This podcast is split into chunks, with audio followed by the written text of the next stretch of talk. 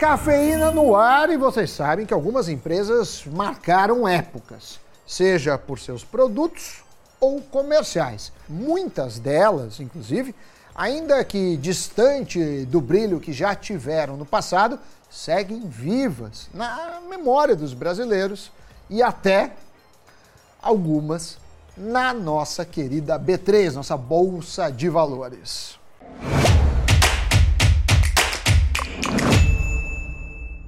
Exatamente, Sammy Boys! Salve pessoal! Olha, são empresas que, apesar de famosas, foram praticamente esquecidas pelo mercado e provavelmente você nem sabia que tinham ações listadas na bolsa. Algumas, eu confesso, me surpreenderam também, hein?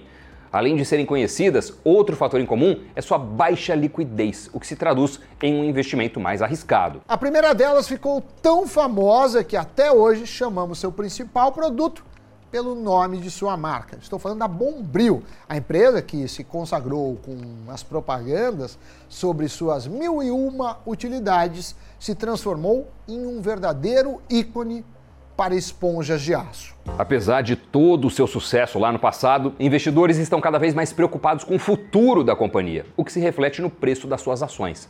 No ano, as ações da Bombril acumulam cerca de 25% de queda, sendo que a desvalorização nos últimos cinco anos é próxima de 75%. Ainda que vez ou outra a empresa até chegue a dar lucro, sua dívida líquida, hoje acima de 300 milhões de reais, é seu maior desafio.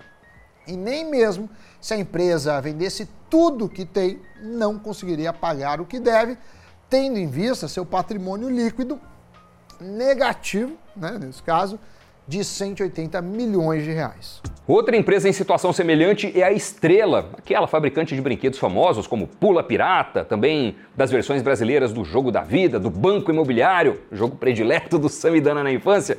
Mas ainda que o dinheiro dos jogos da Estrela possam ter ajudado a apresentar a educação financeira para as crianças, a empresa não conseguiu lidar bem com sua própria situação e hoje tem um patrimônio líquido negativo de quase meio bilhão de reais. Como se não fosse o bastante a situação delicada das finanças da empresa, a Estrela ainda trava uma disputa judicial contra a gigante americana Hasbro pelo direito de comercializar alguns brinquedos no Brasil, entre eles um dos seus carros-chefe, o famoso Banco Imobiliário. Mas às vezes a situação pode ficar tão complicada que o melhor a fazer pode ser pegar suas coisas e ir embora. É nesse processo que se encontra uma das empresas mais memoráveis de eletrodomésticos do Brasil, a IGB, dona da marca Gradiente.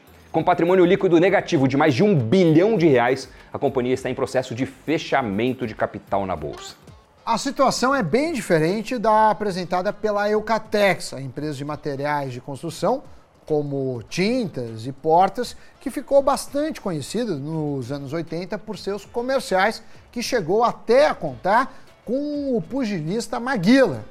Mas, ainda que tenha perdido parte de seu glamour dos tempos mais antigos e suas ações estejam praticamente abonadas por grandes investidores, o balanço da Eucatex segue relativamente saudável. A Eucatex tem apresentado crescimento de receita nos últimos anos e encerrou 2021 com mais de 2,4 bilhões de faturamento e um lucro superior a 400 milhões de reais, sendo que no último trimestre seu patrimônio líquido terminou positivo em 2 bilhões de reais. Na bolsa, as ações da Eucatex subiram mais de 80% se a gente olhar o acumulado dos últimos cinco anos. Isso mesmo com a queda de 10% nesse ano aqui. A outra empresa das antigas que tem se valorizado recentemente é a Cambuci, dona da marca Penalty. A fabricante de materiais esportivos já foi uma das líderes do mercado, mas assim, como aconteceu com a Gradiente, teve seu sucesso ameaçado por grandes multinacionais que entraram no país. Lá nos tempos áureos, a companhia chegou a patrocinar alguns dos maiores times da história do futebol brasileiro, como o São Paulo do Raí e o Grêmio, campeão da Libertadores com o Felipão, isso nos anos 90. A companhia também teve participação relevante no futsal e chegou a patrocinar a seleção brasileira. Ainda que hoje, distante dos holofotes dos principais times do Brasil, a dona da pênalti tem acumulado forte valorização na bolsa, com alta de mais de 500% desde o início de 2018. O cenário é bem diferente do de 2017, quando a ação da empresa chegou a acumular mais de 95% de queda em relação às máximas de 2009. Apesar da melhora de momentos, os papéis da Combuci ainda oferecem baixa liquidez para quem quer entrar. E aí, você sabia que todas essas empresas ainda têm ações listadas na bolsa?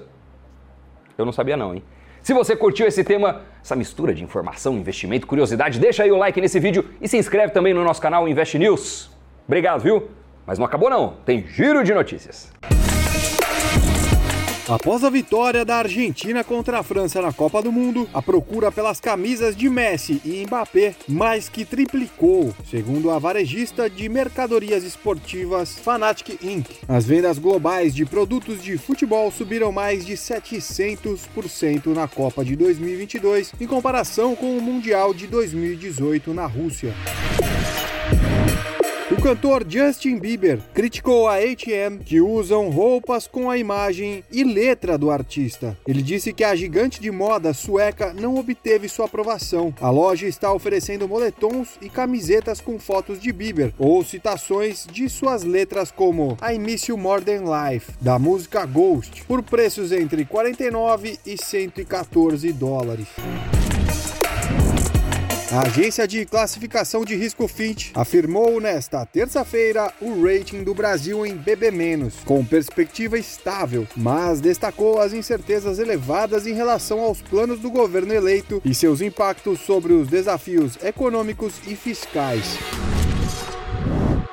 Muito bem, notícias giradas. Obrigado a você que nos acompanhou até aqui. Valeu pela parceria, valeu por se inscrever no nosso canal. Obrigado pelo like, pelo comentário, pela participação de sempre bons investimentos e até o próximo programa. Tchau. Tchau, tchau.